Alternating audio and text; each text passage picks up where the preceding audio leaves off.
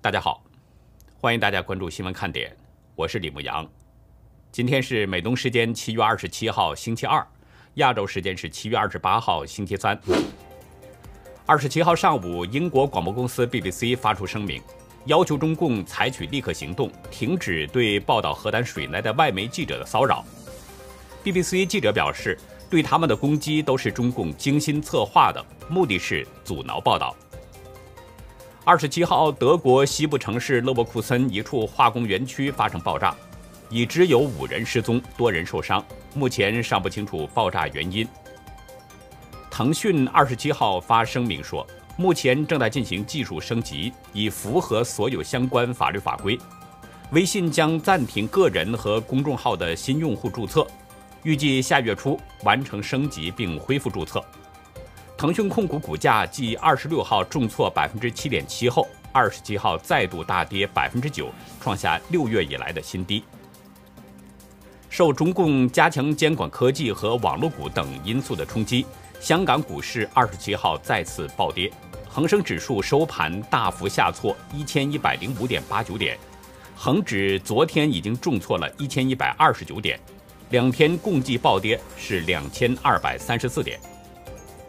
截止到美东时间七月二十七号下午两点，全球新增确诊中共病毒人数是四十三万五千二百二十人，总确诊人数达到了一亿九千五百三十三万四千六百三十一人，单日死亡是七千六百七十人，累计死亡总数是四百一十八万两千六百七十人。下面进入今天的话题。河南当局通报京广路隧道共有六名遇难者。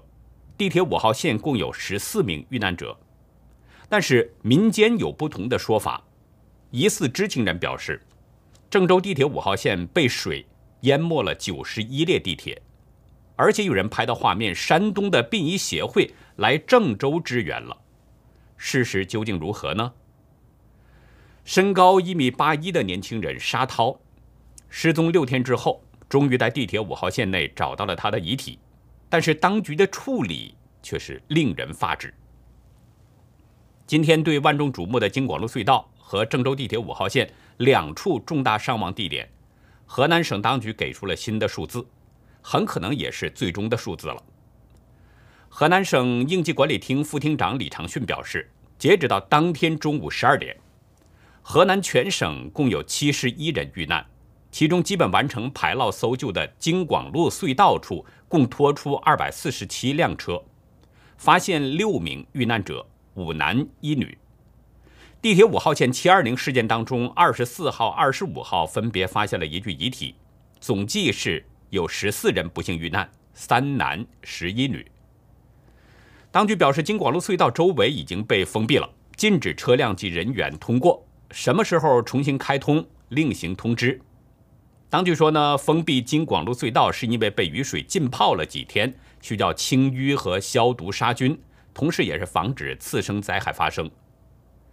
这个理由非常冠冕堂皇，我希望这是真实的原因，而不是当局在掩盖真相的一个动作。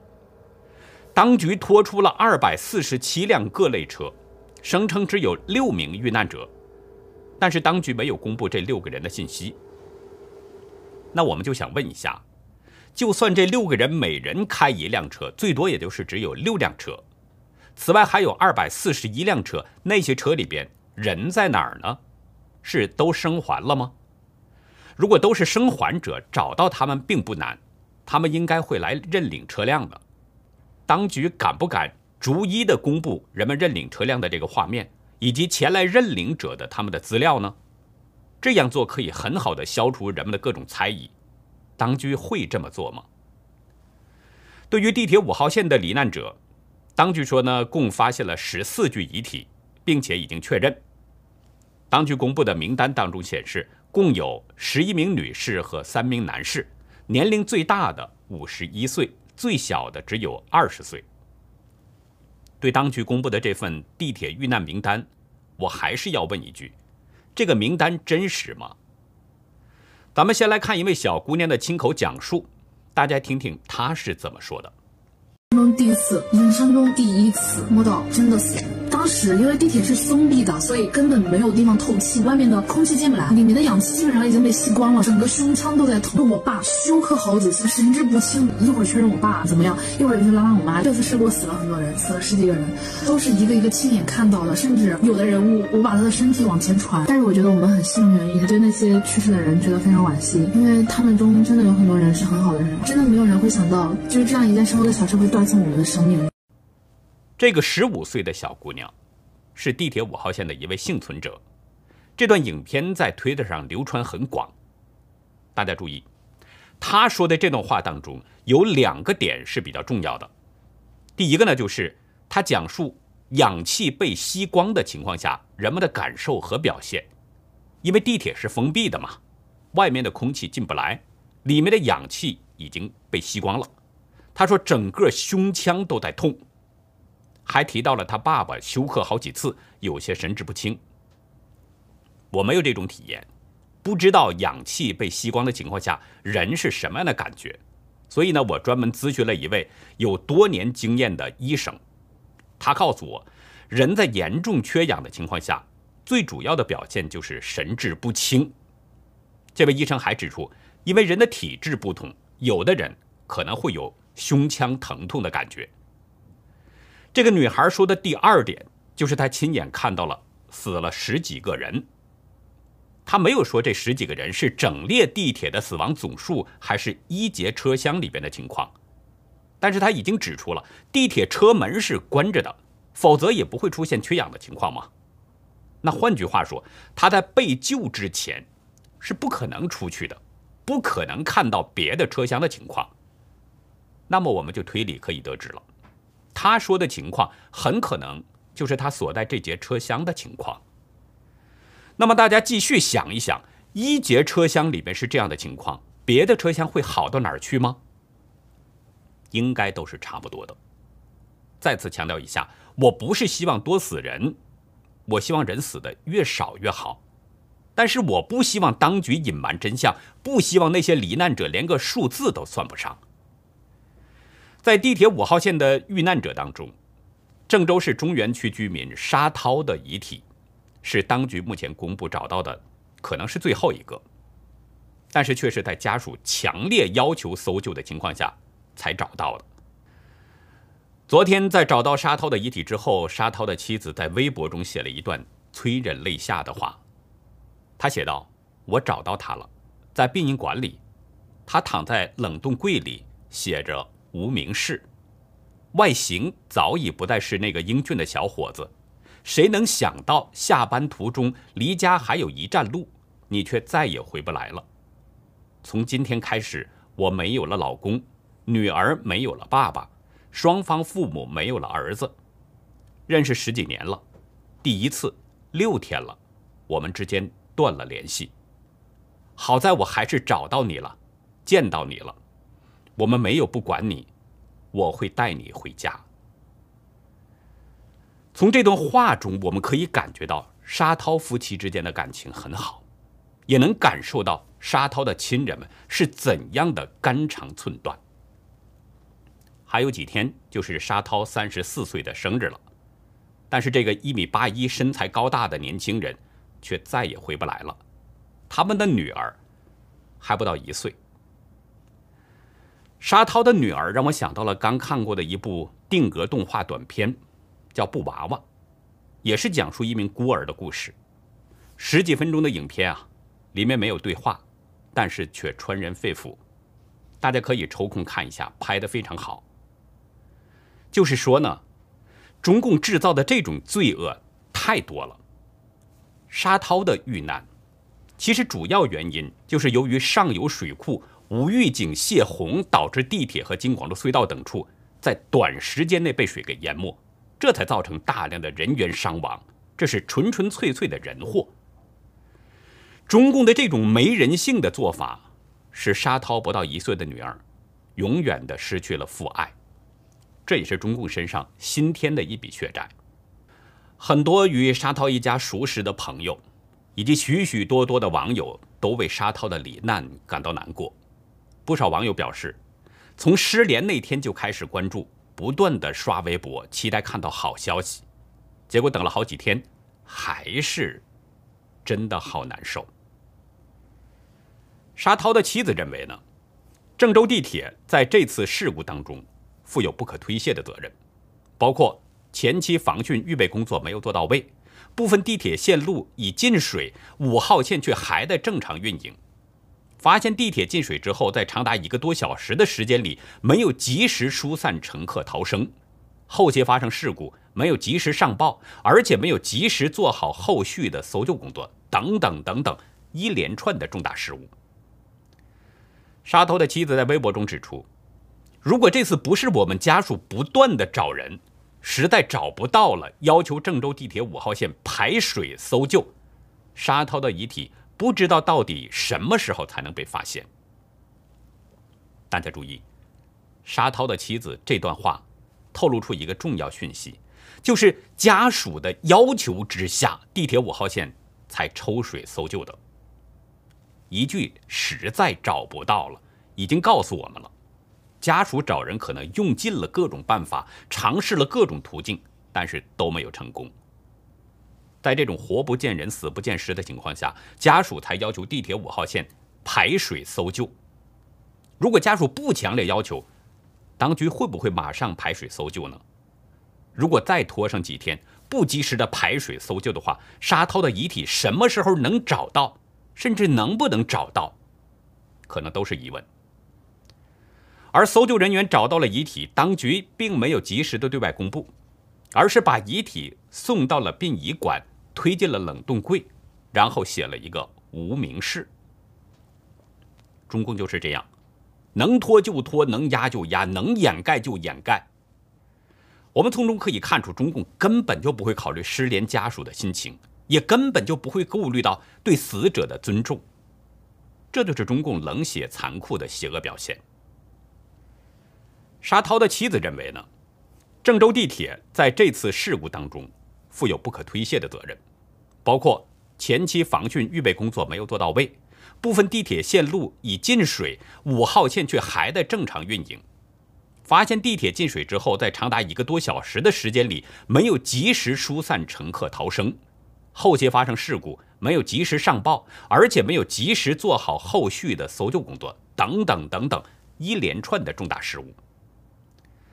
沙头的妻子在微博中指出，如果这次不是我们家属不断的找人，实在找不到了，要求郑州地铁五号线排水搜救，沙涛的遗体不知道到底什么时候才能被发现。大家注意，沙涛的妻子这段话透露出一个重要讯息，就是家属的要求之下，地铁五号线才抽水搜救的。一句实在找不到了，已经告诉我们了，家属找人可能用尽了各种办法，尝试了各种途径，但是都没有成功。在这种活不见人、死不见尸的情况下，家属才要求地铁五号线排水搜救。如果家属不强烈要求，当局会不会马上排水搜救呢？如果再拖上几天，不及时的排水搜救的话，沙涛的遗体什么时候能找到？甚至能不能找到，可能都是疑问。而搜救人员找到了遗体，当局并没有及时的对外公布，而是把遗体送到了殡仪馆，推进了冷冻柜，然后写了一个无名氏。中共就是这样，能拖就拖，能压就压，能掩盖就掩盖。我们从中可以看出，中共根本就不会考虑失联家属的心情。也根本就不会顾虑到对死者的尊重，这就是中共冷血残酷的邪恶表现。沙涛的妻子认为呢，这次事故如果把前期工作做得好的话，可以把人员伤亡情况减小到最小化，所以他表示一定要为这些死者讨回公道。在沙涛妻子的这篇文章下方，许多网友都支持他讨回公道。一位网友说：“天灾我们认，但是郑州地铁有着无可推卸的责任。”疑似沙涛的妹妹也表示：“哥哥，你好好休息，我一定会为你讨回公道。”我非常理解人们的心情，也支持讨回公道。在民愤极大的情况下呢，当局也可能会对家属做出一点象征性的赔偿，然后扔出几个替死鬼以平民愤，同时掩盖更大的责任。处理这种事情，中共是轻车熟路，有着太多的经验。他会把重大责任都推到几个小鬼身上，以此来掩盖大鬼的责任。他有一整套成熟的机制，可以对付各种人祸下的冤民。就是说呢，中国根子上的问题如果不解决，这种事情还会持续不断的出现，不是在这儿就是在那儿，不是发生这个事儿就是发生那个事儿。去年在湖北武汉，今年在河南郑州。去年是病毒杀死了大量的民众，今年陆地洪水淹死了许多人。明年会在哪里呢？会发生什么呢？如果中共不清楚。哪里都有可能，每个人都有危险。昨天推特上出现一段视频，吸引了许多人的注意。画面中拍摄的是啊，一辆箱型的卡车，这个车厢上边围着红布标，红布标上面是黄字，写着“淄博市殡仪协会与河南人民同在”。前中共外交部官员韩连朝表示：“还记得。”二零二零年，中共国外省殡葬服务机构增援武汉市吗？今年增援河南，郑州水灾人祸究竟死了多少人？我们都可以想一下，如果仅仅是当局通报的这几个死亡数字的话，河南省自己不能解决吗？还用得着山东淄博的殡仪协会前来支援吗？这只是我们在视频中看到的淄博殡仪协会来支援。别的地方还有没有来支援的呢？这是细思极恐的事情。同一天，微博博主 Pork Belly 在微博中写道：“在郑州某某某保险工作的朋友说，一共泡了九十一列地铁，他们目前已经要赔付四十个亿。”这位博主补充说：“终于知道了泡了多少列地铁了。”有网友在下面跟帖表示。一共泡了九十一列地铁列车，难怪不提地铁了，把焦点都引向了京广隧道。九十一列地铁当时正好赶上晚高峰期，一列地铁五百多名乘客，这又给我们留下了一道算术作业。根据公开资料显示，郑州地铁五号线呢是二零一九年五月正式开通，全长四十点七公里。设有三十二个车站，整条线路和站点全都在地下。从地铁五号线的线路图上可以看出，跟北京地铁二号线是一模一样。郑州地铁五号线也是环形线路，而且在这条地铁线上同样有很多的换乘车站。即便是其他线路没有被水淹，仅仅就是这个五号线的九十一列地铁被泡的话，那乘客的人数也是令人心惊的。尤其是下班的高峰期呀。据大陆媒体报道，七月二十号事发当天，郑州市轨道交通线网的总运客量是一百二十万零两千一百人次。这其中五号线客运量是最大的，达到了三十七点四二万人次。时事评论员杨宁表示，从客流量和两列地铁的间隔时间来判断。五号线当天至少投入运营在二三十列，很可能还有其他列车被水淹。当局通报的五百多人很难站住脚，后面可能隐藏了很大的数字。网络上在热传一段对话，对话的一方是台湾人，另一方是郑州某网络单位上班的职业五毛的弟弟。这个职业五毛的弟弟告诉对方，他的职业五毛的哥哥。在七月二十三号淹死了，遗体就在地铁京广段的车厢内找到的。对话中呢，这个职业五毛的弟弟说啊，二七区殡仪馆排满满全是尸体，黑色帷幕遮起来了，几千几万个市民到现场认尸，被公安和解放军强制驱离，你晓得不？现场哭天抢地。对话中，这名职业五毛的弟弟呢，代表他的哥哥向被骚扰过的台湾人表示道歉，因为他的哥哥啊生前呢在担任网络评论员的时候，是专职骚扰台湾的民心，对台台湾人还进行过威胁。他说：“希望台湾人不要相信中共释放的所有讯息，这些都不是事实。这场大水患，我们郑州市民是彻彻底底的看破了，这个国家充满了谎言与欺骗，市民的性命肯定在领导眼里连一口痰也不如。”我们这里临时插一个题外话，我收到一位网友的来信，信中的内容跟这个职业五毛的弟弟所说的情况呢有一些类似。过一会儿，我跟大家分享这位朋友的邮件。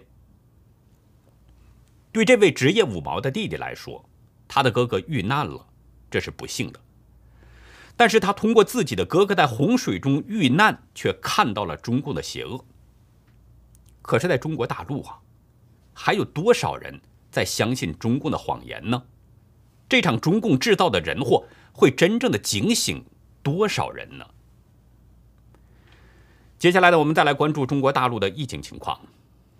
我们还是把话说在前边，中共的数字我们是不信的，但是我们得不到更多的信息，只能说它的数字。南京禄口机场从七月二十号爆发疫情以来，到目前为止，在全国的扩散范围还在继续增大。当局在今天通报显示，这波疫情已经蔓延到了五省九个市，包括江苏的南京、宿迁。广东的珠海、中山，还有辽宁的沈阳、大连，安徽和县、四川绵阳以及安徽芜湖。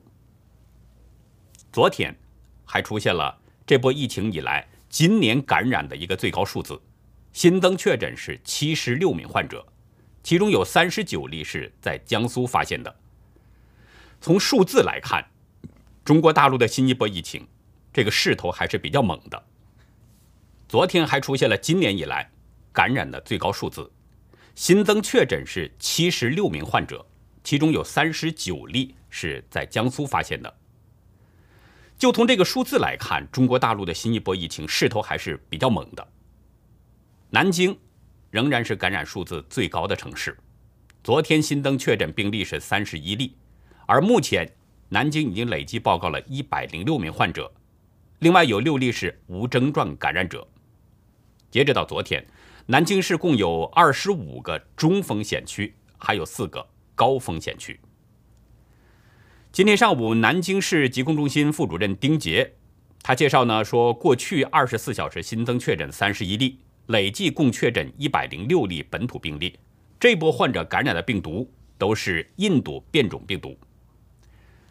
南京官员表示，这种印度变种病毒株传播力强，更加适应人体。复制快速，而且病毒的载量高。一旦感染了这种病毒，那么就需要长时间的治疗，也更容易发展成重症。从当地时间今天的凌晨开始，南京已经实施了交通管制，包括暂停八个长途汽车站，暂停全市的旅游包车业务。全市十九条毗邻公交线路已经缩限到了市区内运营，出租车不能离开本市，等等。南京当局从昨天开始，对所有的小区也实施了管控，禁止快递和外卖进入到。如果是一旦发现有确诊病例的话，那么相关单元就会被封闭，同时要集中隔离民众。南京市政府在微信公号“南京发布”中通知，有确诊病例的单元集中隔离，电梯也停止使用，走廊要通风消毒，要求封闭区域的所有人员足不出户。其实说起来啊，南京的疫情升温，让中共是挺尴尬的。因为这次南京确诊的绝大多数病例呢，他们都接种了疫苗了，但是仍然感染了病毒。截止到五月十二号，南京禄口机场所在的东部机场集团接种疫苗总人数达到了九千二百五十一人，接种率高达是百分之九十点八七，而南京机场。也先后二十九次组织员工接种疫苗，累计接种是五千零三十六人，接种率高达百分之九十点三。我们刚才说呢，要跟大家分享一位朋友的来信，我们现在呢就把这个朋友的邮件内容跟大家分享一下。这是一位身在日本的台湾朋友写来的，他讲述的情况呢，我觉得跟一些大陆朋友是可以说是吻合的。这位台湾朋友姓姜，侨居在日本，他娶了一位中国籍的老婆。他说：“我喜欢中国，也喜欢中国人，只是讨厌共产党，并不是单纯因为台湾和中国的关系，而是因为共产党的残暴和邪恶，无视人权，不把人命当一回事儿。”邮件中表示呢，我看着地铁站一堆人坐着哭泣，我能感受到他们的痛苦和无助。不禁流下泪来。这里所说的地铁站里边一堆人坐着哭泣啊，指的就是昨天二十六号郑州地铁五号线祭奠亡灵的人们。因为昨天是郑州地铁五号线遇难的七二零遇难日的头七，所以那个场面非常的悲凉凄惨。这位朋友介绍了他和他太太之间的一些事儿。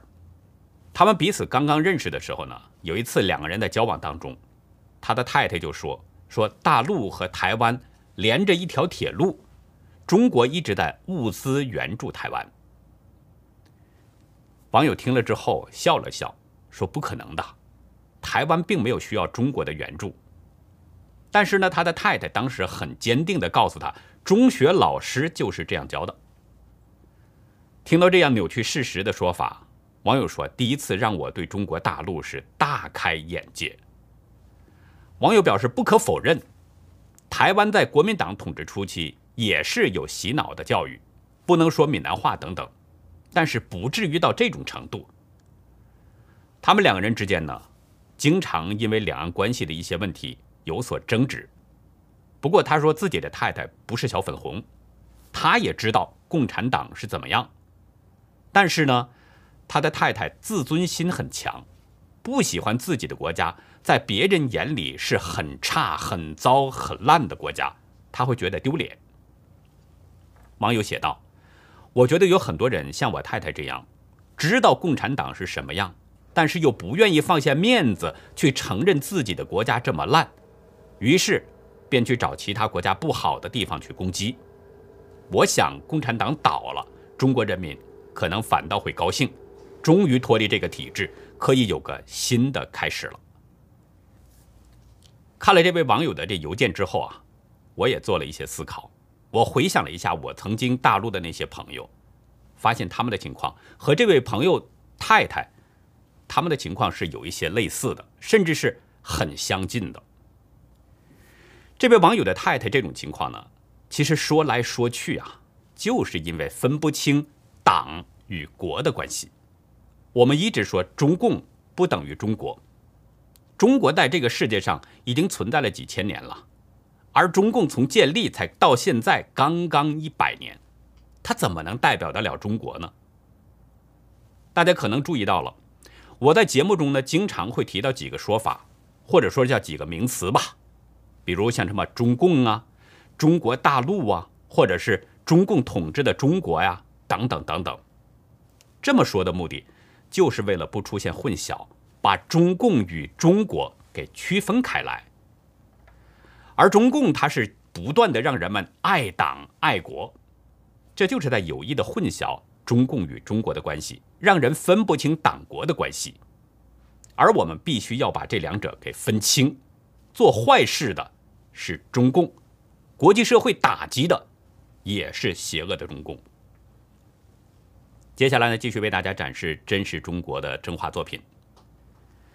为大家展示的第一幅作品呢，名叫《小红蚁摸狼》，这是一位大陆朋友创作的。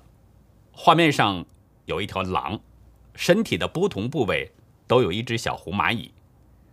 在狼的舌头位置上呢，这个蚂蚁感觉到狼是一只弯弯的月亮。狼脊背上的小蚂蚁感觉呢，狼是一条舒适的毛毯。狼尾巴上的蚂蚁感觉到呢，狼像一只美丽的羔羊。而狼腿上的蚂蚁则认为，狼像母亲温暖的怀抱。网友在文字中表示，大灰狼就像是凶残无比的中共，在历次运动当中屠杀了上亿的中国人，而小红蚁则像是被中共严重洗脑的五毛小粉红，向中共谄媚。作者表示，创作这幅画的目的就是希望小粉红们。早早的醒悟，脱离恶狼的魔爪。第二幅画作呢，创作者也是一位台湾朋友。画面上有两只熊猫，但是这两只熊猫是被有意的给隔开了。左边的这只熊猫在举着奥运的五环旗，右面的那只熊猫胸前有台湾国旗的标志。网友在文字中介绍，把中共与台湾给区隔开。讽刺的就是共产中国没有透明度。中共一直试图用举办冬奥会这样的伪善行为对世界进行欺骗。而画面的最左侧，地面上有一些杂乱的东西。网友表示呢，那些东西是代表着中共撕毁的中英联合声明，还有被随意丢弃的骨头。而那些被随意丢弃的骨头，是代表着中国普通百姓。网友表示，希望国际社会。不要被中共继续欺骗了，要对中共举办冬奥会进行抵制，并揭露中共的邪恶。感谢两位朋友的精彩画作，能够把眼下最真实的中国给呈现出来，同时这也是揭露了中共的无耻和邪恶。我希望大家呢都来参与我们这个活动。从五月份开始，一直到现在，我们这个活动已经进行了两个多月的时间了。有很多的作品都是非常的经典，非常的有内涵。大家呢就是在用画笔讲述事实真相，揭露中共，这是在救人，也是在记录历史，所以这非常的有意义。希望大家呢都能够来参加我们的活动。大家的作品呢可以寄送到我们的爆料邮箱 xwkd 二零一七 at gmail.com，我会在节目中进行展示，然后呢上传到我们的优乐客网站。大家如果想看以前的作品呢，也可以到优乐客网站去观赏。我们以前所展示的那些作品，也全部都上传到了优乐客网站。大家可以去优乐客网站为您喜欢的作品点赞。另外呢，大家在投稿的时候，请您啊介绍一下自己画作的内容，因为我们发现有一些作品有好多的这个内涵表现的确实很好，但是其中一些元素我们不能准确的把握。不能理解您的真实用意，所以呢，需要大家做一些说明，这样可以帮助我们更好的理解您作品所表达的意思。如果您的作品呢是在别人的作品之上进行了二次创作，那么也请一并说明一下原作出处，这样既是对原作者表示尊重，也避免我们出现侵犯版权的问题。毛泽东和刘少奇这两个人都是湖南人。这对湖南老乡在颠覆中华民国的过程中有着很好的合作。没有留学经历的毛泽东是发动了农民造反，有过留学经历的刘少奇是发动了工人造反。毛泽东在中共的红区搞武装斗争，刘少奇在国民党统治区是搞中共的地下党活动，等等等等。但是这两个人在后来的内斗当中，刘少奇落败了。并且是被毛泽东整的悲惨的死去。在今天的红潮看点，我们就跟大家聊聊刘少奇之死的下半部分。欢迎大家到优乐客会员去了解更多。我们会员网站的网址是 http: 冒号双斜线牧羊寿点 com，还有一个是 http: 冒号双斜线 youlucky 点 biz。那好，以上就是今天节目的内容了。如果您喜欢新闻看点呢，请别忘记点赞、订阅，同时也尽可能的帮我们把这个频道给转发出去，让更多的有缘人都能够看到我们、听到我们的声音，同时这也是在帮助我们。好的，感谢您的收看，也感谢您的帮助，再会。